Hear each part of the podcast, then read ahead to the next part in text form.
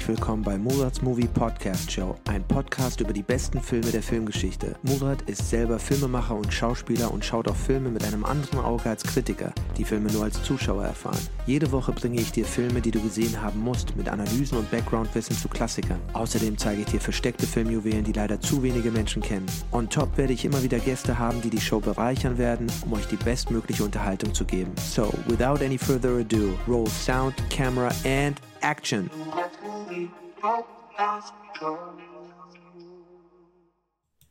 Und damit herzlich willkommen zu einem neuen Movie Podcast äh, zum Film Basic Instinct in dieser Woche. Wir machen weiter mit der Reihe von Paul Verhovens Meisterwerken. Äh, der holländische Regisseur Paul Verhoeven, den wir in der letzten Podcast-Folge besprochen hatten zu dem Film Total Recall, auch schon, äh, den er zusammen mit Karolko gemacht hatte. Und ähm, es tut mir erstmal leid, dass es ein bisschen gedauert hat mit meiner letzten Folge, äh, dass es so lange her ist. Es tut mir leid, äh, dass es so eine lange Pause geworden ist. Ich habe einen Videokurs gemacht, äh, wie werde ich Schauspieler für Anfänger und Fortgeschrittene. Den Link dazu findet ihr innerhalb der, unterhalb der Show Notes. Und das hat viel, viel Zeit in Anspruch genommen, mehr als ich wollte. Aber so ist das immer mit den Dingen wenn man etwas macht. Und äh, jetzt habe ich endlich mal wieder Zeit und ich hoffe, dass die nächsten Podcast-Folgen wieder regelmäßig kommen, äh, jede Woche. Verzeiht mir also und für alle, die äh, mich vermisst haben, hier ist die neue Podcast-Folge. Ich freue mich immer über euer Feedback und äh, wir machen weiter dann mit weiter to weiteren tollen Filmjuwelen. Genau, heute reden wir über Basic Instinct von 1992, äh, inszeniert vom berühmten Paul Verhoeven, einer meiner absoluten Lieblingsregisseure, der wirklich einige der größten Meisterwerke der Filmgeschichte kreiert hat. Und die Breakthrough-Rolle, die Sharon Stone zu einem Weltstar gemacht hat, äh, zusammen mit ähm, Michael Douglas hier in der Hauptrolle zu sehen und äh, ja, geschrieben damals von Joe Esterhaas, dem ähm, ja, berühmten Drehbuchautor, der ähm, berühmt wurde, weil er die teuersten Drehbücher verkauft hat und äh, sich abwechselnd dann mit Shane Black immer den äh, Titel um das äh, teuerste Drehbuch ähm, ja, abgewechselt hatte. Und ähm, ja, nachdem äh, kommen wir auch gleich noch drauf, Shane Black zuletzt mit äh, ich glaube, Last Boy Scout äh, ähm, 1,75 Millionen Dollar bezahlt bekommen hatte für ein Spec-Script. Ähm, obwohl es war nicht ganz ein Spec-Script, glaube ich. Doch, das war ein Spec-Script. Ähm, war dieses Drehbuch dann wieder mit drei oder vier Millionen Dollar sozusagen damals dann das teuerste, was teuerste, wovon eine Million ähm, der äh, Irvin Winkler, der Produzent unter anderem von Raging Bull bekommen hat und äh, dem Rocky-Film. Ähm, und drei Millionen gingen an Joe Esterhaas. Ja, Karolko war damals bereit, die verrücktesten Gagen zu zahlen. Gehen wir ganz kurz auf den Film ein. Ich lese mal ganz kurz die Inhaltsangabe vor, die ich gut fand, damit alle Leute Bescheid wissen, worum es geht. Der ehemalige Rockstar und äh, Nachtclubbesitzer Johnny Boss äh, wird tot in seinem Bett aufgefunden nach einer Nacht, in der er scheinbar Sex hatte, oder offensichtlich, wenn man sich den Film anschaut. Der ähm, Cop Detective Nick Curran, gespielt von Michael Douglas, wird auf den Fall angesetzt und hat äh, eine Vergangenheit mit äh, Alkoholproblemen und Drogenmissbrauch, äh, auch wenn er jetzt äh, clean ist und äh, dabei ähm, auch in einem Fall, wo er äh, unschuldige Touristen erschossen hatte, ähm, und äh, man nicht wusste, war das eben unter diesem Alkoholismus, Drogeneinfluss oder hat es mit Absicht gemacht oder was auch immer. Das wird im, im Film immer im Raum gelassen. Die Hauptverdächtige ist Catherine Trammell, ähm, gespielt hier von, äh, wie gesagt, Sharon Stone, die einen Durchbruch hatte als Schauspielerin, damit zum Weltstar äh, aufgestiegen ist. Eine sehr attraktive, manipulative ähm, Schriftstellerin ähm, die sich mit diesem Johnny Boss vor immer getroffen hatte. Äh, die Polizeipsychologin Beth Gardner, äh, die die Ex-Freundin ist von äh, Nick Kern, gespielt von Michael Douglas, hier auch in ihrer ersten Rolle, Jean Triplehorn, nicht Singlehorn, nicht Doublehorn, nein, Triplehorn, ähm, die übrigens super spielt, auch finde ich hier, äh, wird auf den Fall angesetzt und ähm, ja, und wird, es, es stellt sich dann heraus, dass der Mord an diesem Johnny Boss direkt kopiert wurde von einem äh, Buch, was Catherine Trammell vorher geschrieben hatte. Ähm, und äh, Nick Kern, also Michael Douglas, ähm, ja, übernimmt dann den Fall und äh, äh, denkt am Anfang, es ist sie, um dann immer mehr verwirrt zu werden, wer es denn wirklich gewesen sein könnte, weil es dann verschiedene mögliche Täterkonstellationen gibt. Und das ist sozusagen der Film. Und der Film ist, finde ich, ein eigentlich ein moderner Noir-Thriller. Du hast die Femme Fatale, hier alles aber gesettet in San Francisco 1990, 91, als der Film gedreht worden ist. Äh, very Hitchcockian, also das sagt auch äh, Paul Verhoeven immer die ganze Zeit, dass der Film sehr viel von Hitchcock, also besonders Vertigo, der auch in San Francisco gedreht worden ist, den Einfluss merkt man total von der Eleganz, die der Kameramann Jan de Bond hier mitgebracht hat. Jan de Bond, äh, wie man als Paul Verhoeven-Fan weiß, hatte bis dato sehr viele Filme gemacht für äh, für Paul Verhoeven, auch ein Holländer, haben gemeinsam ihre ersten Filme in Holland gemacht. Äh, Türkisch Delight, Türkische Früchte äh, war der Film, für den sie für einen Oscar nominiert waren als bester ausländischer Film. Ähm, und ähm, dann hat er immer wieder abwechselnd mit Joost Vacano oder eben Jan de Bond seine Filme gemacht. Flesh plus Blood hatte er noch mit Jan de Bond gemacht, ähm, Robocop mit äh, Joost Vacano und auch noch den äh, Total Recall mit Joost Vacano und den hier hatte, das war der letzte Film mit Jan de Bond, weil Jan de Bond dann weitergegangen ist und den berühmten äh, zum Regisseur geworden ist und dann den berühmten äh, Actionfilm Speed, den wir hier auch nochmal besprechen werden, einen Actionklassiker gedreht hat. Und äh, wunderschön fotografiert. Der Film sieht lavish aus as can be. Ähm, eine typische Hitchcock-Manier. Eine wunderschöne Kamera.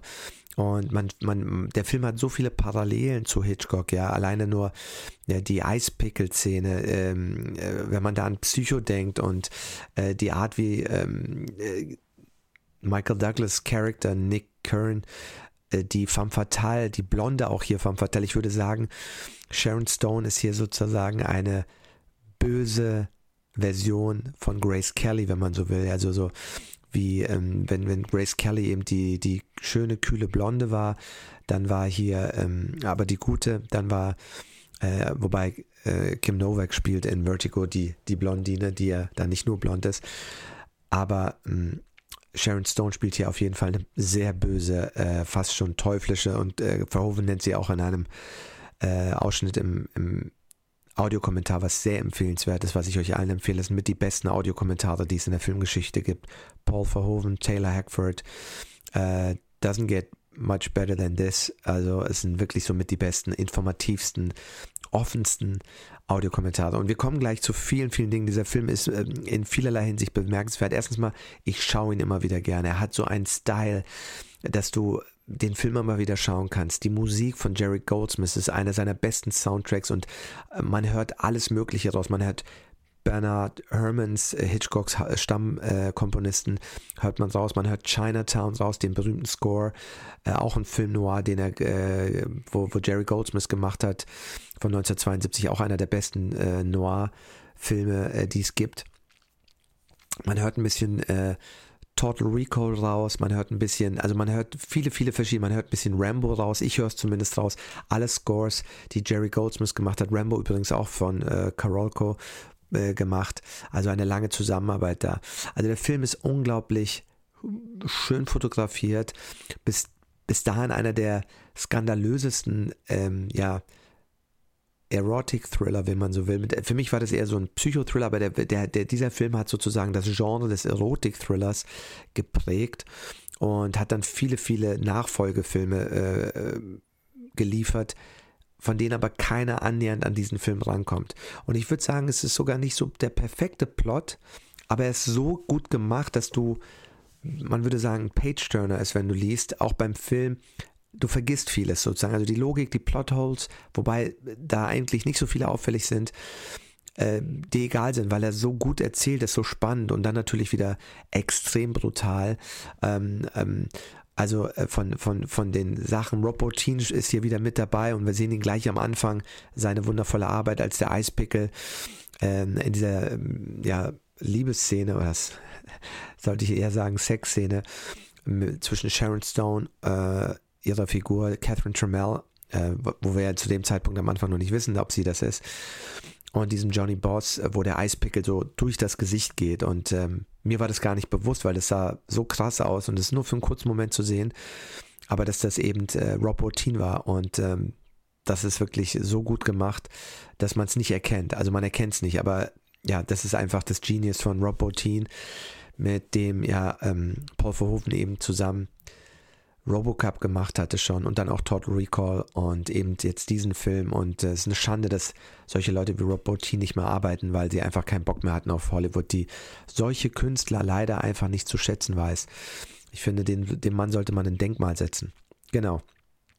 Also, ähm, wie gesagt, Michael Douglas, der, der, der äh, typische Film Noir Cop, der äh, für die Femme Fatale, äh, gespielt von Sharon Stone, verfällt und dann dieses Murder Mystery, wenn man so will, ähm, auflösen muss und sich dabei immer mehr ähm, in diese, diese ähm, Figur verfällt, in diese Femme Fatale, gespielt von Sharon Stone, die das unglaublich gut und stark spielt ähm, und dabei dann immer mehr Ungereimtheiten auftauchen, wer am Ende der äh, Mörder sein könnte. Und dabei gibt es zwischendurch unglaublich atemberaubend tolle Action-Szenen, Autoverfolgungsjagden, die ich finde, sind super gefilmt worden, ähm, die also wirklich super, super gemacht worden sind. Einfach ein wundervoller Film. Und was viele nicht wissen, ist, dass der Film im Grunde äh, in vielerlei Hinsicht ein Remake ist oder ein Reboot, wenn man so will, oder zumindest sehr stark seinem äh, einem seiner letzten holländischen Filme ähnelt, nämlich Der vierte Mann. Der vierte Mann von äh,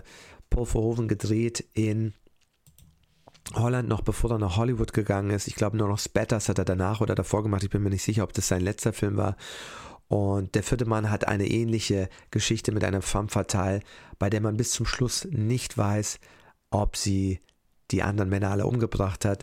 Und ähm, ja, ähm, oder ob sie unschuldig ist. Ja, und das lässt er auch ein bisschen offen, wobei es dann eigentlich doch sehr klar ist. Und hier ist es ja auch bis zur letzten Einstellung eigentlich unklar, ob äh, Sharon Stone die Mörderin ist oder nicht. Ich nehme an, alle, die diesen Podcast hören, haben den Film schon gesehen und äh, wissen mittlerweile, wer es war. Also es ist kein Geheimnis. Ähm, unglaublich gut. Ähm, ich gucke nochmal ganz kurz rein, wann der vierte Mann ähm, gemacht worden ist. Ich glaube 84, lass mich nicht lügen. Ähm, der vierte Mann 83 hier, der, der ist von 1983 mit Jeroen Krabbe und interessanterweise gibt es hier sehr viele Parallelen, weil was ich nicht wusste zum Drehbuch, vielleicht kommen wir ganz kurz, ist, dass ähm, Jeroen Krabbe, der den Hauptdarsteller spielt, spielt einen bisexuellen, nee, eigentlich einen Homo, ja, doch, einen bisexuellen, homosexuellen Autor, der sich dann diese äh, René Sutendijk, äh, diese femme fatale ja, wie soll man sagen, eine Affäre hat, verliebt, äh, sie heiratet, aber eigentlich nicht, weil er so scharf auf sie ist, weil er eigentlich auf jemanden steht, der äh, mit ihr eine Affäre hat und äh, darüber an sie, an diesen Mann rankommen will. Und das Interessante ist, dass im Originaldrehbuch zu Basic Instinct der Cop, also es gibt mehrere interessante Wendungen, die im Originalfilm, also die in dem finalen Film da nicht drin sind, aber im Original sollte der Cop selber auch bisexuell sein. Das hat sich aber Michael Douglas geweigert zu machen und Verhoeven wollte auch die erste irrigierte Männlichkeit, wenn man so äh, sagen will, im Mainstream-Kino zeigen. Das hat er übrigens wirklich schon gemacht in seinen ähm, holländischen Filmen, also in Spatters oder auch in, äh, ich glaube, das Mädchen äh, Katie Tipple. Ich weiß nicht, was er da für ein ähm, Fable hat, aber das scheint etwas ganz Wichtiges da zu sein. Ich weiß nicht, ob es um Wahrhaftigkeit geht, ob es um Subversivität geht, aber das ist etwas, was sich bei äh, Paul Verhoevens äh, Oeuvre durchzieht wie ein roter Faden. Also man zeigt und in, in, in der vierte Mann sieht man halt wirklich äh, Jeroen Krabbe äh, full frontal, wie man so schön sagt. Und äh, das ist kein Anblick, den ich gerne sehe als Mann, muss ich sagen. Ähm, und äh, ja, aber er hat, und das ist das Faszinierende, er hat es geschafft, trotzdem so viel Full Frontal Nudity reinzupacken, in diesem Film, also rein zu sneaken. Ich glaube, das ist, da freut er sich ja schon fast diabolisch, wie er das geschafft hat bei dem Film, der eigentlich ein NC-17-Rating bekommen sollte, was wirklich eigentlich so einem X-Rating äh, gleichkommt, aber nur die Unterscheidung eben ähm, zu, zu Sexfilmen in der Hinsicht besteht, dass NC-17-Ratings sollen ganz klar deutlich unterscheiden, dass es eben kein äh, Schmuddelfilm ist, sondern dass es normaler Film ist, der explizite Szenen hat. Äh, und äh, die mussten den mehrfach umschneiden, damit er ein R-Rating bekommt. Aber wir sehen gleich am Anfang den nackten Johnny Boss und da liegt er wirklich da. Äh, man sieht es halt nur in dieser Brillenfassung. Das heißt also, äh, die schauen so mit so einem Schwarzlichtbrille, um zu gucken, wo überall das Sperma liegt von, äh, von, von der Nacht, ob man das sieht. Und dann siehst du in diesem, in diesem Schwarzlichtmodus halt, dass das übers ganze Bett verstreut ist. Und da siehst du halt aber auch in diesem verfärbten Ton, wie der Typ da nackt liegt. Also das ist schon faszinierend, wie der Verhoeven das da rein sneakt. Also muss das immer zeigen. Und natürlich haben wir die weltberühmte Szene, über die alle gesprochen haben, wo Sharon Stone in dieser äh, Verhörszene ihre Beine kreuzt und während man die Beine kreuzt, man ich habe es, muss ich ehrlich gesagt sagen, nie richtig gesehen, weil es viel zu kurz ist. Aber wahrscheinlich, wenn man so Pause macht und stoppt, äh, dann würde man es wahrscheinlich sehen, wo sie eben keine Unterwäsche trägt und man sie angeblich komplett nackt sieht. Mir war das nie wichtig. Mir ging es auch nie darum so, sondern ich, es war aber natürlich die, die Szene, über die alle gesprochen haben und wahrscheinlich hat er es geschafft. Und sie sagt immer noch bis heute, äh, sie, sie wurde äh, veräppelt und ähm, das war, war ganz anders abgesprochen, angeblich. Ich glaube, es macht sie zum Selbstschutz. Ich glaube, sie weiß ganz genau, was da gemacht worden ist, aber sie fand auch, dass die Szene notwendig war, äh, weil das eben äh, symbolisiert, wie überlegen sich diese Frau fühlt. Sie ist ja eigentlich, da kommen wir nachher noch zu, eben äh, wie so ja, man würde sagen, eine, vom Alpha-Mann eine Alpha-Frau, wenn man, wenn man den Begriff so nehmen will. Ich weiß gar nicht, wie es besser. Äh, sie, sie, sie, sie, sie strahlt ihre äh, in, ja, Überlegenheit in jeder Szene aus gegenüber allen Beteiligten. Und sie ist ja so manipulativ, dass sie das auch immer wieder in allen möglichen Fassaden macht. Ähm, kommen wir ganz kurz zur Entstehungsgeschichte. Also, wie gesagt, äh, Karolko hatte das Drehbuch von äh, Joe Esterhaas, dem äh, Drehbuchautor, der unter anderem auch Believe It or Not Flashdance geschrieben hat. Äh, lass mich nicht lügen, ich gucke kurz, ganz kurz nochmal nach. Ähm, Joe Esterhaas hat unter anderem geschrieben Flashdance, ja genau. Flashdance und natürlich den späteren Nachfolger, den berühmt-berüchtigten Showgirls von Paul Verhoeven, den ich leider nicht so gut finde und bis heute noch nicht zu Ende gesehen habe. Den muss ich mir nochmal anschauen. Aber Flashdance ist natürlich ein Box-Office-Hit gewesen, kein besonderer Film. Und ich glaube auch Basic Instinct ist der beste Film, der so je gemacht worden ist von einem Drehbuch von ähm, ähm, von Joe Estas. Und äh, ich glaube, wenn es nicht Paul Verhoeven gewesen wäre, wäre der Film auch niemals so gut geworden. Ich glaube auch, es ist mehr Paul Verhoeven, der den Film zu einem Meisterwerk erhoben hat, als das Drehbuch von Joe Esterhaas. Und ähm, es gab einen Bieterwettstreit, als das Drehbuch rausging und damals war Karolko halt noch mit den Taschen voller Geld oder sie haben es ausgegeben wie nichts. Es war die Phase, wo ähm, ähm, äh, Mario Casar sich getrennt hatte von seinem langjährigen äh, Partner Andy Vanya, mit dem er noch ähm, eben Rumbo und viele andere Filme gemacht hat, der, den er dann alleine mit seinem neuen äh, ja, Partner, der der CFO war von, von Korolko, nämlich Peter Hoffmann, der mitentscheidend dafür war angeblich, dass eben er einen Keil geschoben hat zwischen Andy Vanya und ähm, und äh, Mario Kassar und äh, ja, danach ging es dann halt auch immer wieder weiter bergab. Sie waren halt zusammen besser und äh, Kassar wollte eben daraus ein richtiges Studio machen und kein, kein äh, nicht independent, also nicht klein bleiben, was, was Vanya besser fand.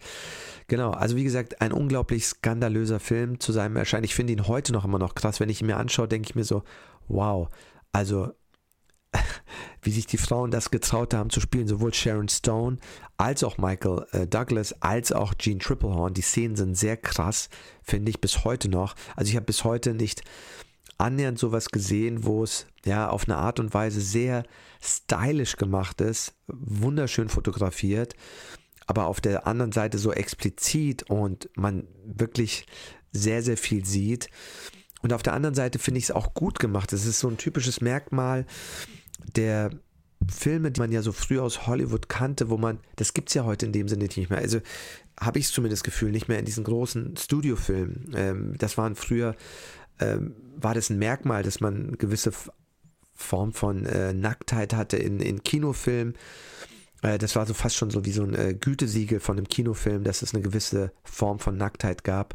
Ähm, das ist irgendwie verloren gegangen. Ich weiß nicht, woran es genau liegt. Nicht, dass es für mich wichtig ist, ähm, aber es ist so, man, unter, man merkt es sofort, wenn man einen Film anschaut, der so ein bisschen älter ist. Äh, und ja, der Film ist aber trotzdem durch Jan de Bond und, und die äh, Kameraarbeit, die Auflösung von Paul Verhoeven so stylisch fotografiert, äh, so gut fotografiert, dass ja, es nie sich schmuddelig anfühlt. Das ist wirklich spannend. Es ist immer ein Mystery. Die Musik von Jerry Goldsmith unterstreicht das auch, die, die Musik, die läuft, weil immer wenn äh, die Sexszenen sind, weißt du nie, passiert gleich ein Mord oder nicht, ja, weil das sozusagen immer über die Luft hängt. Dadurch siehst du diese Szenen, wo die miteinander schlafen. Es geht nie um den Sex, es geht sozusagen immer um ein Machtspiel. Das finde ich super interessant. Es ist immer so ein Machtspiel, wer eigentlich die, ähm, ja, die Macht hat, die Kontrolle hat. Ist es Sharon Stone oder ist es Michael Douglas, der auch mit dem Feuer spielt und wie so eine Art Todessehnsucht da auch hat, ja, weil er weiß, dass sie eigentlich schuldig ist. Ähm, und er, man kann im wahrsten Sinne des Wortes sagen, und ich glaube, das wollte er eben auch Verhoeven zeigen, sie ist die perfekte Inkarnation des Diabolischen, des Teuflischen und wir wissen ja auch, sie, sie ist die Mörderin in dem Film. Ähm, und sie ist die Manipulative, aber sie kommt halt nicht mit zwei Hörnern und einem Dreizack daher und hat rote, äh, rote Haut, äh, äh, so wie, wie äh, Tim Curry in, in Legende, sondern sie sieht aus wie eine verführerische femme fatale. Und äh, ich glaube, das ist die perfekte ähm, ja, Inkarnation, in, wie Sharon Stone sie spielt. Ja. Und nachdem das Drehbuch dann gekauft wurde, es hat einen riesen Aufruhr gegeben. Und da sieht man mal, wie smart auch ähm, Mario Casada auch war und Karolko. Das war die erste Schlagzeile. Egal, ob der Film gut ist oder nicht, das teuerste Drehbuch aller Zeiten bis dahin das will ich sehen. Das ist eine Schlagzeile. Verstehst du, was ich meine? Das kannst du gar nicht kaufen mit Geld, das Marketing. Ja. Und da sieht man mal, wie smart die waren. Die haben das benutzt und die haben also gesagt, komm, das wird so eine Welle machen in den, in den äh, Trades, in den, in den Magazinen, dass ähm, wir automatisch schon die Schlagzeilen für uns haben. Ja. Äh, und dann ging es los äh, mit der Umsetzung und sie haben sich äh, Paul Verhoeven wieder geangelt, mit dem sie in Total Recall einen Riesenhit gelandet haben. Einen der besten Regisseure aller Zeiten für mich, der eben ähm, hier dann eben äh, die, wieder die Chance hatte, mit Karolko zu arbeiten, mit denen er sich super wohl gefühlt hat und die ihn auch sehr versaut haben, weil er gedacht hat, äh, Hollywood ist immer so, ja, also wie, wie bei Karolko, bis er dann festgestellt hat nach Karolko, dass äh, es nicht so ist. Also hat sich den geschnappt. Äh, Verhoeven wollte das Drehbuch ändern, äh, weil er gedacht hat, es müssen noch ein paar Sachen geändert werden. Daraufhin ist dann äh, Joe Esterhaas und Irvin Winkler abgesprungen, weil Esterhaas sich geweigert hat, sein Drehbuch zu ändern.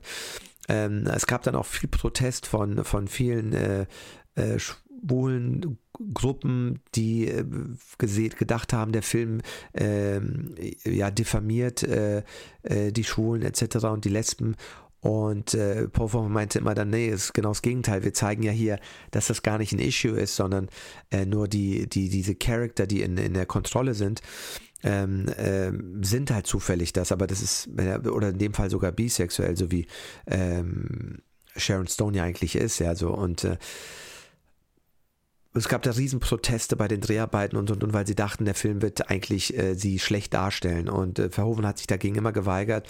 Esther Haas, der immer so auf harter Mann tut, hat dann versucht, äh, dem Druck nachzugeben und äh, die Community zu bedienen. Und da muss man sagen, äh, kann das eigentlich nur ähm, Verhoeven verdanken, der sich knallhart verweigert hat und gesagt hat, nee, das ist die Fassung, die wir drehen und das ist die richtige Fassung. Und da muss man sagen, wirklich, das ist auch ein Grund, warum so Leute im Studiosystem wie Verhoeven gar nicht funktionieren können. Das sind solche starken Köpfe, aber die eben so viel oft richtig machen, bis auch vielleicht bei Showgirls, der mittlerweile, äh, wenn man sich das Audiokommentar anhört, ähm, der erfolgreichste Home Entertainment Titel aller Zeiten von MGM geworden ist, obwohl er eben Karolko, äh, obwohl, äh, obwohl er damals im Kino ein Flop war. Und äh, ein Freund von mir hat mal gesagt, ja, wer will sich ein äh, Porno im Kino anschauen mit äh, zigtausend Leuten äh, links und rechts? Ich glaube, das war der Grund, warum am Home Entertainment besser funktioniert hat, als er dann im Kino war, ja, wo ähm, ja, man dann eben, äh, wie gesagt, ich habe den Film ja nicht zu Ende gesehen. Ich fand ihn damals irgendwie so schlecht, dass ich ihn ausgemacht habe. Ich muss ihn mir unbedingt nochmal anschauen, weil ich glaube, da ist natürlich immer wieder eine deepere Message drin äh, von Paul Verhoeven. Genau. Ähm, es ging dann los äh, und in der Vorbereitung bei den Dreharbeiten war Michael Douglas gesetzt. Wie gesagt, Verhoeven wollte ihn eigentlich, ähm, und so war er auch im Drehbuch angelegt, als bisexuellen Cop äh, zeigen. Das hat äh, Douglas abgelehnt und er hatte als Star auch sein Vetorecht. Und er wollte ihn frontal nackt zeigen. Das hat er auch gevetoet, hat er auch nicht gemacht. Und wenn es nach Verhoeven gegangen wäre, wie gesagt, hätte man ihn mit seiner ähm, stehenden Männlichkeit im, im Bild gesehen. Ähm, das war auch zumindest die Absicht von, von unserem kleinen, äh, äh, wie, wie, wie hat es äh, Brian James mal so gestellt, Smiling Demon oder Smiling Devil verhoben, wenn es nach ihm gegangen wäre. Ähm, ich bin froh, dass ich das nicht sehen musste und äh, ehrlich gesagt äh, finde ich, braucht man das auch nicht. Aber es ist interessant, warum er das hat. Er hat immer, immer gesagt so, ähm, er glaubt, weil er ein holländischer äh, Filmemacher ist, ähm, die Holländer haben immer gerne alles gezeigt. Ja, also das habe ich ja schon mal in einem älteren Podcast auch besprochen von ihm. Ähm, er sagt immer so, wenn du die holländischen Bilder im Vergleich zu italienischen Malern anschaust aus der Zeit, dann siehst du bei holländischen Malern immer so alles, ja. Also siehst noch, wie einer in einem Bild unten rechts irgendwo an die Wand uriniert. Äh, die zeigen halt alles so, wie sie es sehen, ungeschönt. Und ähm, vielleicht ist es da, und ich glaube halt wirklich sein großer, seine große, ja, ich würde mal sagen, das ist ein Trauma, was er erlebt hat als Kind, dass er den Krieg erlebt hat und den Zweiten Weltkrieg und als sechsjähriger Junge an äh, täglich an, an Leichen, an toten Menschen vorbeigelaufen ist und diese Kriegs, das Ende des Krieges sozusagen noch so bewusst wahrgenommen hat. Ich glaube, das hat, wenn man sich seine Filme anschaut, wie gewalttätig die sind, wie brutal die sind, was da alles passiert ist. Ich glaube, das hat er, damit verarbeitet er das irgendwie. Das ist für mich schon wie so eine posttraumatische äh, ja, Störung. Und ähm, ja, aber äh, sie sind sehr gut gemacht, sehr unterhaltsam gemacht und äh, sie äh, ja, treffen ja Nerv weltweit bei den Leuten. Also sie sind wirklich handwerklich brillant gemacht, dramaturgisch sehr gut inszeniert, die Performances sind immer super, auch wenn sie immer von vielen belächelt worden sind, aber mh, gerade vom, vom Feuilleton, die den oft gerne mal runtermachen, für mich ist das wirklich ein, ein Meisterregisseur, der sowohl Kamera, Schauspiel, Drehbuch, ähm, Musik in allen Bereichen super arbeitet. Und äh, Jerry Goldsmith, der hier diesen Score gemacht hat, der wirklich wundervoll ist, ähm, der sehr stark an Vertigo erinnert, an, wie gesagt, Chinatown höre ich raus, Rambo höre ich raus, ähm, ich höre äh, Total Recall raus, sind alle Elemente mit drin. Ähm, Hitchcock höre ich, wie gesagt, raus. Oder Bernard Herrmann. Ähm, also ganz, ganz vieles drin. Und ähm, Jerry Goldsmith hat gesagt, dass er wurde so gepusht und es war so schwer, das war der schwerste Score, den er jemals erstellen musste. Und äh, Verhoeven hat ihn so gepusht, dass er glaubt, dass er auch deswegen den besten Score gemacht hat dort, den er je gemacht hat. Er wurde auch nominiert für einen Oscar etc. und den Golden Globe, glaube ich auch. Aber wie gesagt, ähm, das war das war wirklich ein meisterlicher Regisseur, der in allen Departments super mit den Leuten arbeitet. Ja, und damit, wie gesagt, auch Jan de Bond, seinem ehemaligen Mitschreiber, Frank Urioste, den wir schon besprochen hatten, sein Cutter aus den zahlreichen anderen Filmen, mit denen er Robocop gemacht hat, mit dem er Total Recall gemacht hat. Einer der besten äh, Cutter in Hollywood, ähm, der, wie gesagt, auch viele Leute inspiriert. Und hier wiederum hat er auch äh, äh, Steven Spielberg inspiriert, als er Wayne Knight, diesen einen Typen, der in Jurassic Park dann mitspielt, der spielt hier den stellvertretenden äh, Staatsanwalt in dieser Verhörszene mit, mit Sharon Stone, diesen, dieser Dicke mit dieser Brille, der dann äh, die, diesen Code, diesen DNA-Code verkaufen will in Jurassic Park und dabei dann eben äh, zum Opfer der Dinosaurier wird. Spielberg hat den Film gesehen und hat den Typen gesehen und hat gesagt, sofort den Typ brauche ich für Jurassic Park. Und da sieht man mal, wie viele große Regisseure auf das Werk von, Jean, äh, von, von, von äh, Paul Verhoeven schauen und von ihm inspiriert werden oder ähm, ja, dann Sachen rausnehmen. Also äh, John McTiernan, hatte ich gesagt, war bei Die Hard explizit an, äh, an Robocop orientiert und, und, und äh, hat sich den Cutter geholt, Frank Orioste, den er eben bei Robocop besetzt hatte äh, und immer wieder davon gesprochen, wie, wie ähm, Paul Verhoeven mit der Kamera arbeitet, der wie losgelöst sie ist, was man im Studiosystem nicht machen könnte. Und dann merkst du diesen europäischen Touch von außen, der eigentlich losgelöst, in dem es vollkommen egal war, wie du schneidest, ob du in der Bewegung schneidest oder nicht. Das hatte ich ja an dem Die Hard Podcast, wer ihn noch nicht gehört hat, sich anhören können. Und sei es John McTiernan, sei es Steven Spielberg, Paul Verhoeven ist, äh, ist ein Filmemacher, der andere große Filmemacher inspiriert und dessen Stern viel zu weit unten ist, finde ich, ähm, der längst schon einen Oscar verdient haben müsste, weil seine Filme mit zu den besten Filmen aller Zeiten gehören. Für mich zumindest. Deswegen besprechen wir sie hier. Wer noch nicht gesehen hat, schaut ihn noch an. Ich habe mir ihn extra nochmal vorangeschaut. Sein Audiokommentar ist klasse, aber der Film ist halt klasse. Ähm, gehen wir zu dem nächsten Punkt, ähm, wie gesagt, Esther Haas äh, ist rausgegangen dann von dem Film. Äh, Oscar nominiert war er für den besten Schnitt, also Frank Orioste und die beste Filmmusik Jerry Goldsmith. Äh, und eigentlich hätte Sharon Stone auch eine Oscar-Nominierung bekommen müssen. Ähm, sie hatte eine Golden Globe-Nominierung und das war ja der Film, der sie zum Durchbruch gebracht hat. Und ich bin auch der Meinung, dass dieser Film es war, der äh, ihr dann auch die Rolle zu Casino verholfen hat. Und sie ist die perfekte Besetzung. Und das Witzige ist, Michael Douglas wollte nicht, dass sie das spielt. Sie wollte, er wollte einen Star haben. Und äh, Verhoeven hat immer an sie geglaubt. Und er hatte etwas gesehen bei Total Recall, als sie nämlich äh, die ähm, scheinbare Ehefrau von Arnold Schwarzenegger in, in äh, Total Recall spielt. Da gibt es diese Szene, wo sie ihn anschaut, bevor er sie erschießen will und äh, sie sich noch rauslädt und sie sagt so, You wouldn't shoot me, sweetheart, would you? After all, we're married, weißt du? Ähm, und und von, von Killerin ganz kurz wieder zurück in Zuckersüß, unschuldig und dann im nächsten Moment wieder die Killerin. Das meinte, das ist genau, das ist Catherine Tremell, so hat er sie sich vorgestellt. Und äh, eine unglaublich starke Figur, starke Rolle. Und er meinte, das ist Sharon Stone. Er meinte, Sharon Stone ist so. Und ich glaube, das ist auch der große Part, warum das so gut ist. Und Sharon Stone war sehr unsicher. Am ersten Drehtag hatte sie das Gefühl, sie ist nicht gut genug für die Rolle. Da sieht man mal, wie viel Zweifel Schauspieler auch haben. Das ist auch eine gute Lektion an alle Schauspieler draußen. Man ist oft sehr unsicher, wenn man etwas spielt. Und er hat dir diese absolute Sicherheit gegeben. Doch, du kannst es, du bist gut, du bist diese Rolle, du kannst es spielen. Und äh, wie wichtig dabei ein Regisseur ist und die Aufgabe eines Regisseurs eben auch ist, den Schauspielern, die ja oft unsicher sind, schwimmen, nicht wissen, ist es gut, funktioniert es oder vielleicht sogar das Gefühl haben, es funktioniert nicht, ihnen das Gefühl von Sicherheit zu geben. Das, das hat Verhoeven einzigartig gemacht. Und das ist ein Typ, der ist so gutsy, ja, in diesem Studiodruck und System.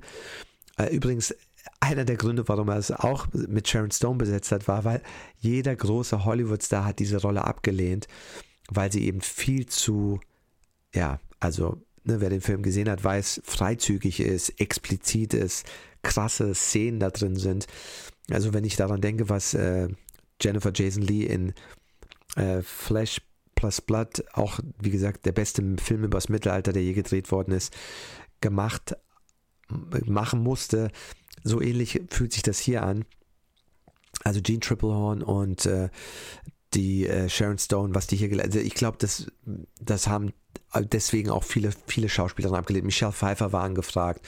Ähm, es waren viele andere große Schauspielerinnen angefragt, die ähm, das dann aber nicht gemacht haben, weil es eben ihnen viel zu viel zu freizügig war, ja. Und äh, also Gina Davis, Michelle Pfeiffer, Kathleen Turner, Kelly Lynch, ah, Kathleen Turner, ganz kurz. Es gab sogar mal eine Idee, das fand ich interessant, dass eigentlich der Cop, die Rolle von Michael Douglas, ein weiblicher Cop sein sollte und der sollte gespielt werden von Kathleen Turner und sie spielt einen bisexuellen Cop in San Francisco. Welche Stadt passt besser dazu als San Francisco? Und äh, das ist auch krass. Also das, diese Fassung hätte ich gerne mal gelesen, ähm, wo eben Kathleen Turner, also ein weiblicher Cop, Catherine Tremell verfolgt oder äh, dieser bisexuelle Cop, wie diese Fassung gelesen sich hätte. Das, weil, weil ich finde dazu nichts, aber dass das mal so geplant war und wie gesagt nur durch das Veto von äh, Michael Douglas anders geworden ist. Genau. Ähm, Musik, wie gesagt, hatten wir besprochen von Jerry Goldsmith, einer der besten Scores. Er ist so total mysterisch, also Murder Mystery, ich meine, was, was kann es besser geben? Er ist melancholisch, er ist äh, harmonisch, dann ist er wieder verstörend äh, und dann hat er diese Action-Elemente ne, wenn diese ähm, Action-Szenen sind. Ähm, also wie gesagt, der Film ist startet enorm stark mit einer krassen Sexszene, äh, die dann in einem Mord endet. Wir wissen nicht, wer ist dieser Mörder. Äh, und dann gibt es äh, unglaublich schön fotografierte Szenen von San Francisco, von dem Set, von allen anderen äh, Szenen. Und dann gibt es immer wieder super starke Action-Szenen. Auch diese Autoszenen, Autoverfolgungsjagden sind so krass gedreht, somit eine der spannendsten, besten Action-Sequenzen äh, was Autoverfolgungsjagden angeht, auch wenn sie nicht groß und lang sind, aber ich finde, die sind super gut gedreht. Und du siehst damals halt, das war kein CGI, das musste alles echt gedreht werden. Und äh, wie gesagt, äh, super, super gut, äh, super sehenswert. Ähm, und äh, ich habe ja immer wieder gesagt, Verhoeven ist eben ein unglaublicher Hitchcock-Fan. Er sagt immer, wie ich schon mal so oft gesagt habe, wenn er sich schlecht fühlt, geht er nach Hause und legt sich einen Hitchcock rein und für mich ist es so, ich schaue Hitchcock unglaublich gerne, aber Verhoeven ist für mich eben genauso wie ein Hitchcock. Ich, wenn ich, wenn ich äh, irgendwie mich gut fühlen möchte, schaue ich mir einen Verhoeven-Film an, einen Cameron-Film an, einen George Lucas-Film an. Äh, so bestimmte Filme, die ich mir immer wieder anschaue. Und dann ist die Welt wieder in Ordnung, weil die so gut gemacht sind. Und das ist, wie gesagt, auch mein Mantra, was ich hier sage. Ihr lernt nichts von, indem ihr schlechte Filme schaut. Ihr lernt was, indem ihr immer wieder gute Filme immer wieder schaut. Study the old masters, study the old masters. Und wenn man bedenkt, der Geist von Hitchcock in seinen Einstellungen, in, seinem, in seiner Fotografie ist so stark drin, in jeder Szene, ja. Der Eispickelmord, ja, der ist so stark äh, Psycho. Ähm, das Setting in, in, äh, in San Francisco ist so stark Vertigo. Äh, die Art der Musik ist so stark Vertigo. Oder überhaupt Bernard Herrmann, äh, der Stammkomponist von von ähm, äh, Hitchcock. Also äh, unglaublich super gut gemacht. Äh, wir machen jetzt eine kleine Pause. Äh, wie gesagt, wenn euch das gefällt, würde ich mich freuen, wenn ihr den Podcast gut bewertet auf iTunes äh, oder auf äh, Spotify oder anderen Plattformen. Äh, ich freue mich sehr über jede gute Bewertung. Ich lese die auch und äh, die machen mich immer sehr glücklich. Dafür mache ich das ja auch. Äh, wenn ihr ähm, meinen Film noch nicht gesehen habt, Hollywood Türke, dann schaut ihn euch auf jeden Fall an.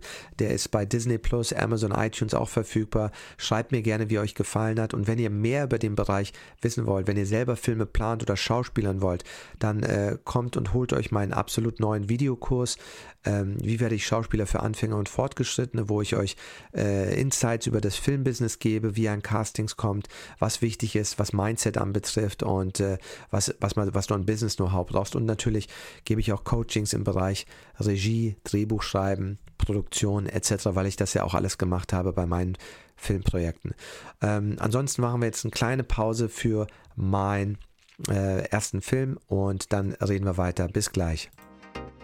Gefällt dir, was ich erzähle? Dann abonniere mich hier und auf YouTube, Instagram, Facebook und Co. Und wenn du schon dabei bist und mehr über mich wissen willst, schau dir doch meine Independent Rom-Com Hollywood Türke an. Ins Kino gebracht mit 20th Century Fox. Ein Film hergestellt ohne Filmförderung und TV-Senderbeteiligung, ohne Licht und mit nur acht Anfängern. Hollywood Türke ist die Geschichte eines Türken, der sich als Italiener ausgibt, um das Herz eines deutschen Mädchens zu gewinnen, das Türken nicht mag. Du findest Hollywood Türke auf Disney Plus, Amazon und Co. Nominiert als bester Debütfilm und für die beste Regie vom Bunte New Faces Award. TV-Spielfilm sagt zu Hollywood-Türke mehr Lacher in einer Szene als manche Hochglanzkomödie in 90 Minuten. Viel Spaß beim Schauen.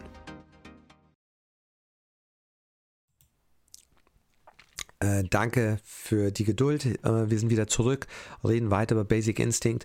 Und was ich interessant fand, war zum Beispiel so einige Dinge, dass eben alle äh, Sexszenen äh, ohne Body Doubles gemacht worden sind. Es ist immer Michael Douglas und Sharon Stone oder eben die Schauspieler, die das sind. Und das ist, das ist, was man damals ja auch, das wollte man ja damals auch sehen. Man wollte ja diese Stars, die man angehimmelt hat, diese gut aussehenden Menschen, ja, sei es jetzt die Männer, die die Frauen sehen wollten oder die Frauen, die die Männer, wobei bei diesem Film weiß man nicht, wer wen sehen wollte.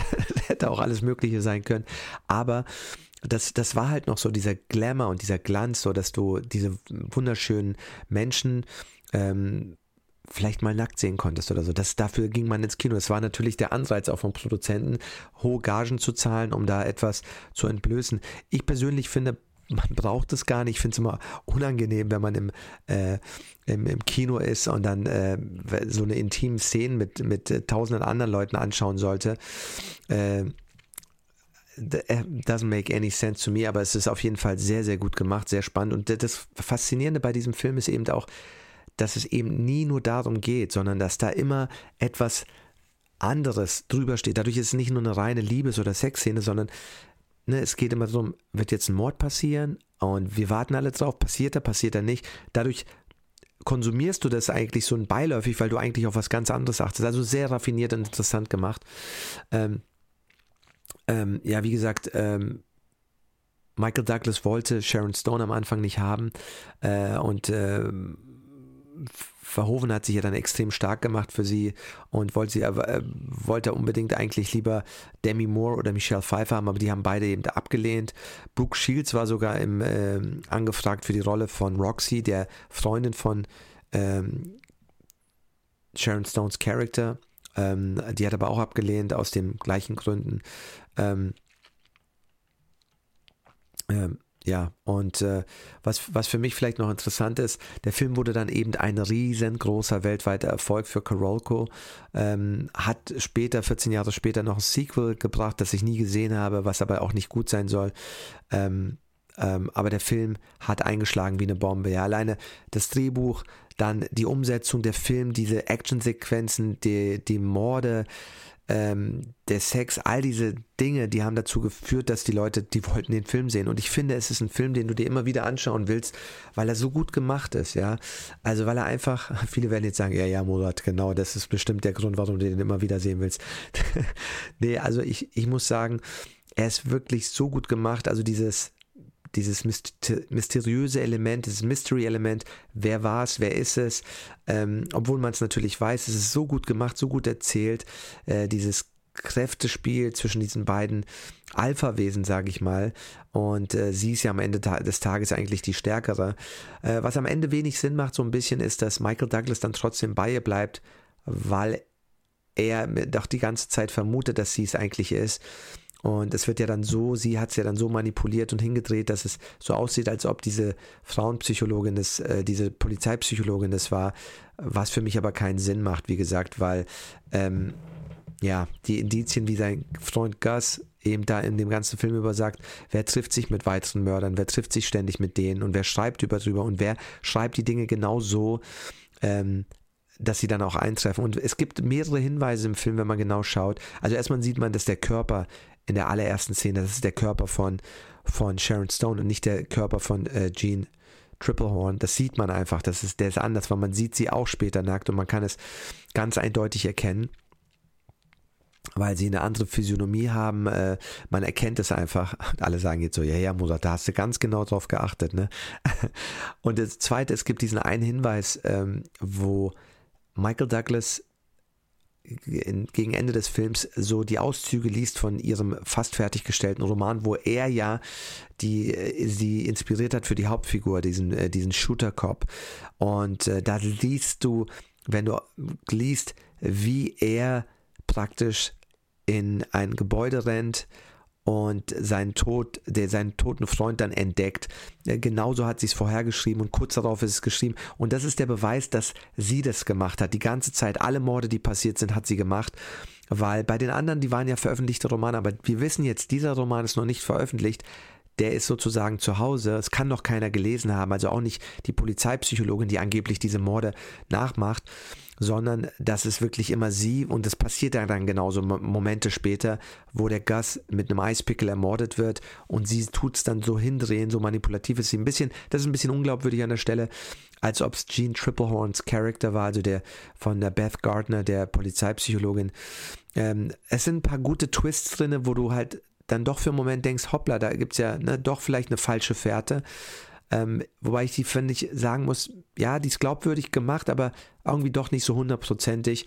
Aber ja, und äh, am Ende, ähm, ja, sehen wir ja ganz, ganz zum Schluss mit der allerletzten Szene, dem allerletzten Bild, äh, dass der Eispickel unterm Bett ist von Sharon Stone und sie eigentlich nur noch da bereit ist, kurz davor ist, äh, Michael Douglas zu töten. Und ich glaube, der Grund, warum sie das immer macht. Das wird im Film eigentlich, darüber wurde nie gesprochen, das fand ich interessant. Aber für mich, ich habe das so interpretiert, ähm, wann immer sie sich gefährdet gefühlt hat von einem männlichen Partner, dadurch, dass sie sexuell von ihm vielleicht abhängig war oder ihm das gefallen hat, immer wenn sie das gefühlt hat, das war damals bei dem ersten äh, Psychologieprofessor in Harvard so, der dann auch mit einem Eispickel genauso ermordet worden ist und darüber hat sie dann auch ein Buch geschrieben.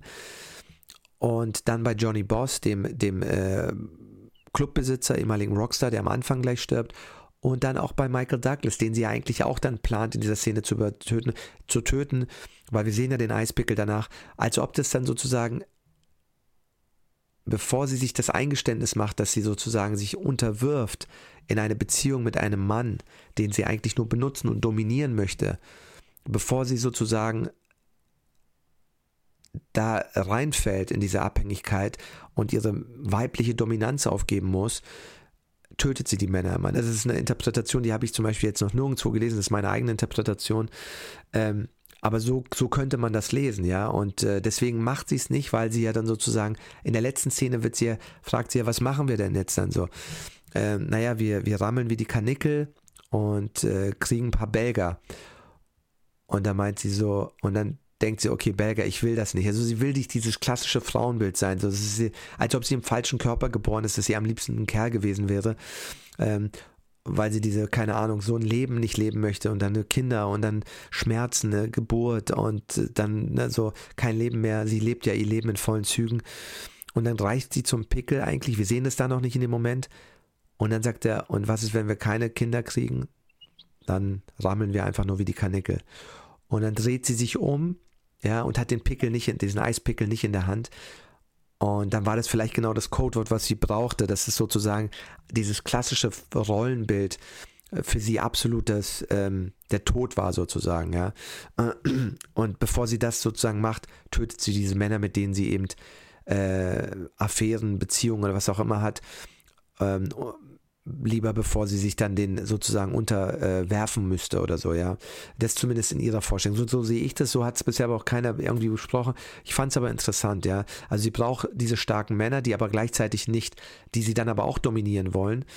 Und ähm, das kann sie nicht zulassen, also muss sie sozusagen diese Männer töten ähm, und äh, flüchtet sich dann immer wieder in ähm, oder hat Affären mit, mit Frauen, weil sie da diese Gefahr nie hat. Und dann aber immer nur mit Mörderinnen auch, ja. Also diese ganzen Frauen, mit denen sie sich da immer trifft, sind ja alles irgendwie Mörderinnen, die irgendwie wen umgebracht haben. Und sie, wir finden ja heraus später auch, sie hat ihre eigenen Eltern ermordet, um einfach zu gucken, ob sie damit davonkommt. Und ähm, das ist eben schon sehr, sehr krass und eine krasse psychotische Figur, also Psycho, wenn man so will. Also das ist ja auch ein Psychothriller, finde ich, mehr als ein Erotic-Thriller. Und wir haben ja den klassischen psychopathischen äh, Serienmörder, wenn man so will, ja, in ihr, der wir, wir dann später rauskriegen, wie manipulativ sie ist, welche Leute sie alle getötet hat.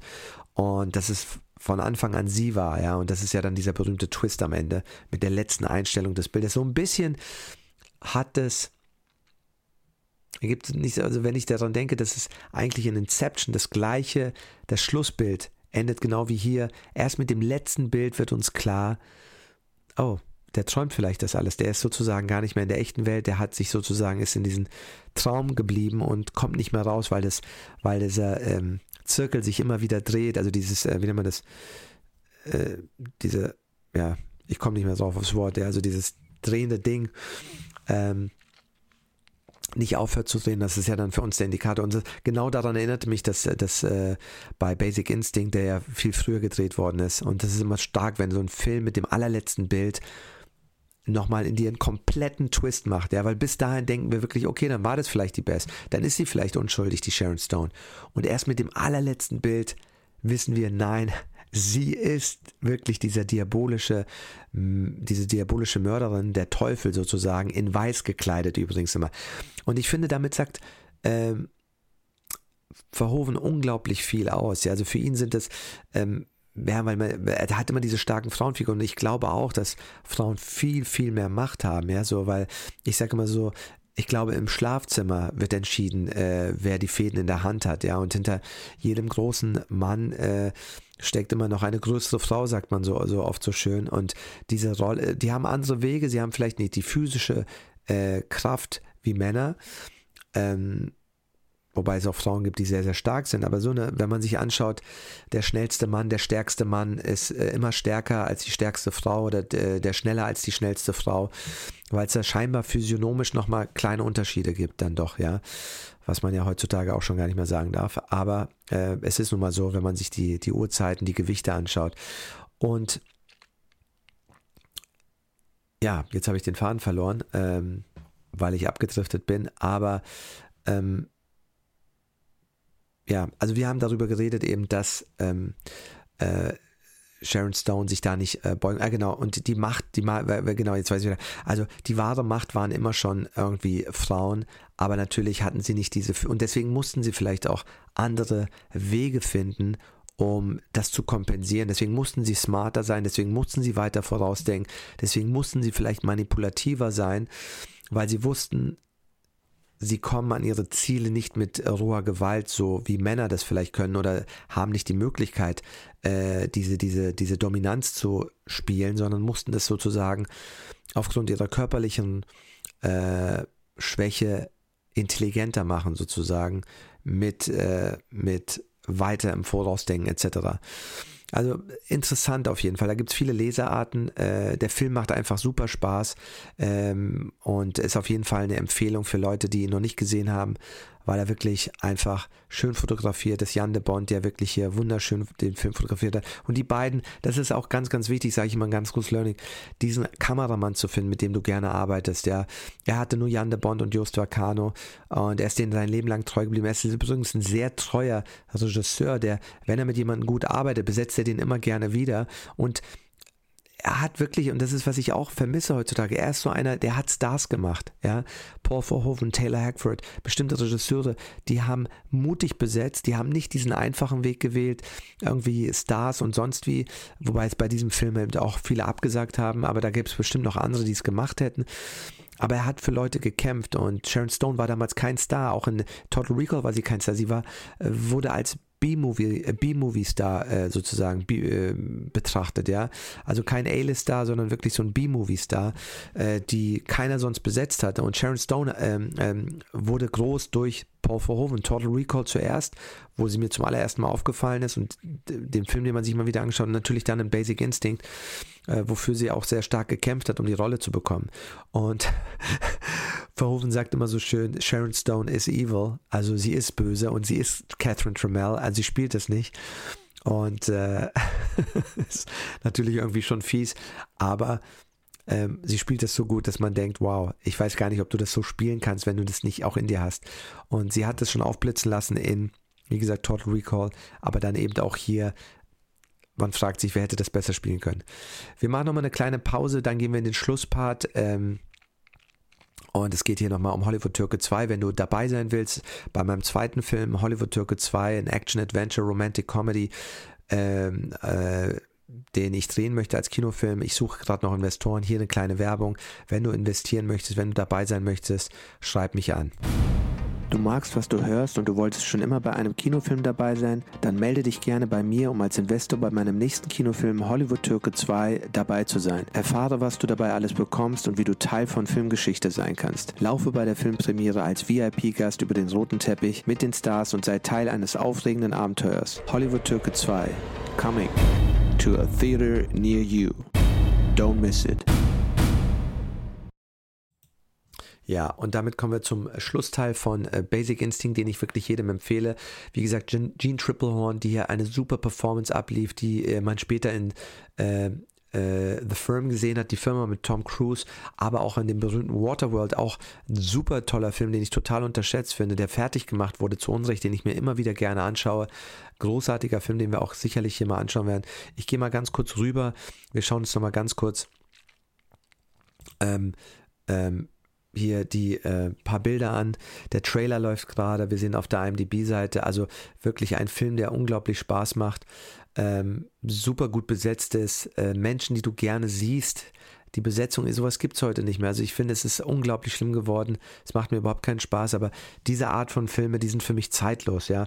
Man sieht, wie der Geist von Hitchcock, die, die Fackel, weitergereicht worden ist und Verhoeven, der diesen Geist von Hitchcock am Leben erhält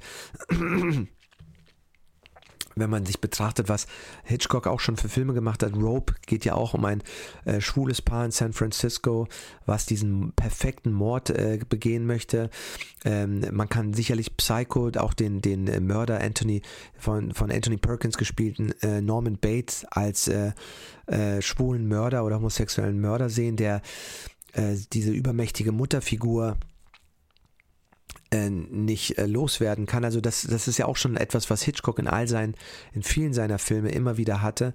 Äh, Anthony Perkins, der sowohl privat als auch im, äh, in dem Film, wobei es in dem Film die krass thematisiert, aber auch privat eben äh, äh, schwul war, genauso wie die Darsteller von Rope beide schwul waren im echten Leben. Ähm, und äh, basierte auch auf einem Fall, wo es eben ähm, um, um ein schwules Paar ging, was äh, ganz jung irgendwie einen perfekten Mord machen wollte. Daraufhin war äh, Hitchcock inspiriert, diesen Film umzusetzen. Und da ist auch eine hier mit dieser äh, lesbischen oder bisexuellen äh, Mörderin äh, Catherine Trammell gespielt von Sharon Stone, diese Tradition fortgesetzt. Also da ist sehr viel Hitchcock drin, von der Fotografie, von der Musik, von der Thematik, von den äh, Mördern und so weiter. Ähm, ganz, ganz viel drin. Es ist aber auch ein Film noir, äh, was Hitchcock ja zum Teil auch gemacht hat aus dieser Epoche. Aber äh, er ist vor allem einfach ein unglaublich guter Psych Psychothriller, äh, Mystery-Thriller, der einfach Spaß macht angeschaut, also anzuschauen, ja. Einfach nur empfehlenswert. Wir gucken mal hier so ein paar Bilder rein. Ihr seht hier einfach schon mal. Das Cover finde ich stark, das ist unglaublich gut. Es macht äh, Spaß und äh, Lust anzuschauen. Äh, es, es, es gibt wenig gute Cover. Ihr Name ist nicht above the title, was ich krass finde. Der ist mittlerweile auf den DVDs überall oben drauf, aber im Release hatte nur Michael Douglas äh, Top Billing. Top Billing ist sozusagen immer äh, above the title. Und hier sehen wir Paul Verhoeven, der für mich das wahre Genie hier bei diesem Film ist, äh, der, der, der Vision von ähm, Esterhaas treu geblieben ist, als Esterhaas selber von seiner eigenen Vision, von seinem eigenen Drehbuch bereit war, abzugehen, äh, auf den Druck äh, einzugehen. Und da muss man äh, echt äh, Verhoeven groß äh, der hat übrigens die gleichen Kontroversen mit Spatters und mit der vierte Mann in Holland auch. Und ähm, ähm, ja, ähm, hat sich den auch ganz klar widerstellt und äh, hat auch gesagt in den Interviews, er geht mit jedem Schwulen ins Kino, äh, um zu beweisen, dass dieser Film nicht dazu führt, dass äh, Schwule angefeindet werden oder sonst wie, weil es in deinem Film gar nicht darum ging. Ähm, und ähm, hat es auch immer wieder gesagt, äh, dass es ihm überhaupt niemals darum ging. Und er hat dann auch immer gesagt, dass viele, viele ähm, lesbische oder schwule Paare ihm angeschrieben haben und gepriesen haben, wie toll sie den Film finden und wie cool die äh, und stark die, die Personen dargestellt worden sind, ja. Ähm, genau, also wirklich ein äh, sehr, sehr gut gemachter Film. Ähm, Jean Triplehorn hier finde ich auch eine super Performance. Äh, ihr allererster Film und dabei hat sie gleich auch diese krassen Szenen. Also äh, Hut ab. Ich äh, glaube, das hätten viele, viele sich nicht getraut. Hier die berühmte Szene natürlich, wo sie im, in dieser Szene ist, wo sie verhört wird, nichts drunter anhat. Wir sehen das. Äh, wir wissen es vor und wir sehen es theoretisch dann auch nochmal in der Szene. Und sie dominiert diese sechs Männer, die in dem Raum stehen. Und das ist natürlich eine komplette Umkehrung dieser gesamten ähm, äh, Verhörsituation, dass sie eigentlich im wahrsten Sinne des Wortes die Hosen anhat, obwohl sie eigentlich nichts anhat. Und äh, im Grunde diese Männer, die eigentlich sie dominieren wollen, unter Druck setzen wollen, sie diese dominiert, ja. Und ähm, da gibt es halt so viele Anspielungen, das ist so eine krasse Szene, wo es komplett gewechselt und die Männer alle sozusagen ja fast schon lüstern, sabbern und gebannt sind von ihr und sie komplett cool damit umgeht äh, und genau weiß, wie sie die sozusagen manipuliert, wie sie so einen Lügendetektor-Test sozusagen auch manipuliert, weil sie das alles schon hinter sich hat ähm, und weiß, wie man das macht. Und äh, das Witzige ist, es gibt dann eben Spiegelungen, äh, die in dem Film sind. Das ist auch witzig, nämlich dass Michael Douglas dann plötzlich wie sie in den gleichen Szenen sitzt und äh, auch äh, verhört wird und dann fängt er auch an zu rauchen in der einen Szene, wo es darum geht, ob er diesen Nielsen, diesen Internal Affairs Typen, der ihn schon damals festnageln wollte, als er diese unschuldigen Touristen erschossen hat im Drogenrausch ähm, und ähm, der wo man jetzt denkt, der, den hat er vorher angegriffen, den wollte, den hat er auch umgebracht. Und dann sitzt er genau die Spiegelung der Szene, dass er ihm das Gleiche macht. Und er durchläuft dann, du, du, du merkst dann so, ah, okay, er ist unschuldig. Und vielleicht ist sie dann, dann, dann doch auch unschuldig, weil er so ne, die, die, diese gleichen Szenen hat, wo er den Leuten gegenüber sitzt. Also das sind interessante Dinge, die man beim zweiten, dritten, vierten, fünften Mal anschauen dann erst merkt. Der Film hat so viele Layers, ja.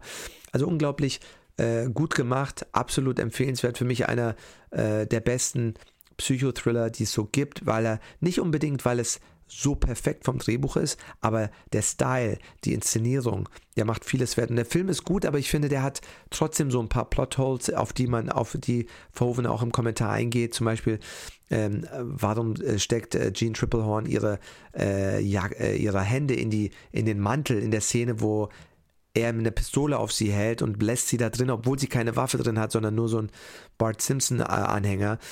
Ähm, das macht eigentlich in Retrospect keinen Sinn, wie, wie, aber es ist egal, in dem Moment ist es egal. Es gibt ja diese, diese Logik, die muss nur reichen bis zum Ende des Films. Aber sonst ist der Film auch trotzdem, das Drehbuch in vielen Punkten relativ wasserdicht. Ja, es gibt noch ein paar mehr Sachen, die mir aufgefallen sind, aber nicht schlimmer. Wie gesagt, einer der letzten großen Filme von Korolko, dem wunderbaren Independent Studio, mit dem Verhoeven dann noch eben Showgirls gemacht hat, die dann pleite gegangen sind nach Cutthroat Island von Rennie Harlan, der mit denen auch Cliffhanger gemacht hat, den wir auch noch besprechen werden. Ein Traum. Hier wieder ganz viele alte Kollaborateure. Rob Bottin, der hier diese Prosthetic Effects gemacht hat in diesen Nahaufnahmen mit den Leichen ähm, die sich ja auch krass verstritten hatten bei Robocup und dann nach dem Erfolg des Films sich wieder vertragen haben und dann besser zusammengearbeitet haben in Total Recall oder in eben auch Basic Instinct. Unglaublich treue Seele. Und Verhoeven muss man sagen, ist auch jemand, der ist halt so eine, der ist so mutig, der hat überhaupt kein Problem auch einzugestehen, wenn er einen Fehler gemacht hat. Er hat sich dann auch öffentlich entschuldigt, nachdem er das Drehbuch umschreiben wollte ohne Esther Haas, dass er einen Fehler gemacht hat und es ja wieder zurückgegangen ist nach zig Drafts zur Originalfassung von Esther Haas und das geschossen hat und das auch öffentlich sich entschuldigt hat und das würden viele nicht machen, meinte Esther Haas und deswegen wird er für ihn immer ein ganz seltener Mensch bleiben, der, der, der Verhoven. Deswegen haben sie auch danach äh, Showgirls gemacht. Ähm, der bereit ist, einen Fehler einzugestehen. Das können sich viele Filmemacher, Schauspieler, Stars, Leute, die Egos, wir haben ja alle Egos, aber äh, viele Leute, die haben so ein großes Ego, die würden sich niemals eingestehen können, ja, ich habe einen Fehler gemacht, ich äh, bekenne es öffentlich, Esther Hase, Esther Haas hatte von Anfang an recht. Ich habe einen Fehler gemacht. Und das, das kann nur jemand, der sehr, sehr stark an sich selbst glaubt und überhaupt kein Problem hat damit.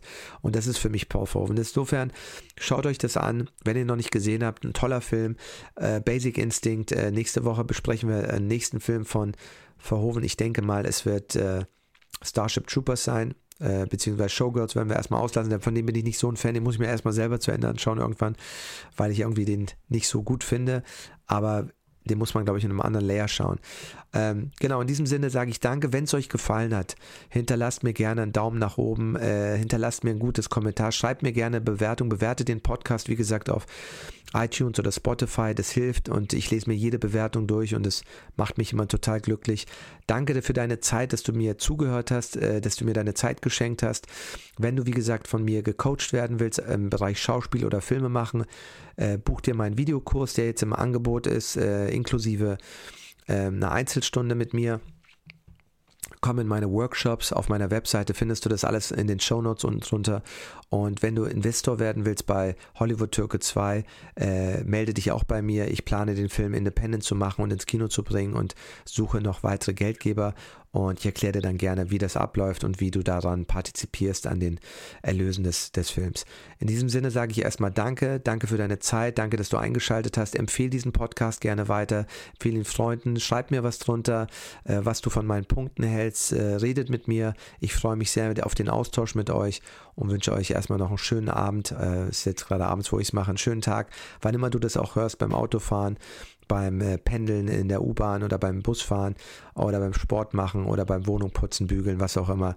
Ich hoffe, du hattest Spaß an diesem Podcast und äh, bist nächste Woche wieder dabei äh, beim Murats Movie Podcast. Bis dahin alles Gute und ciao.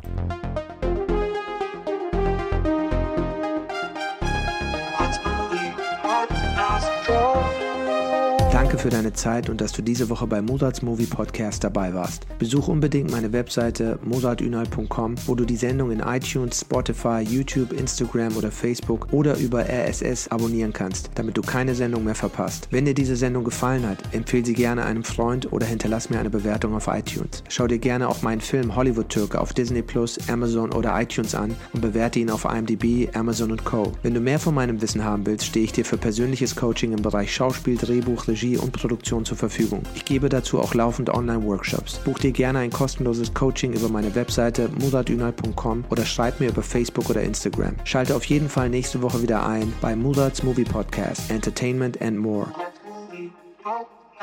done.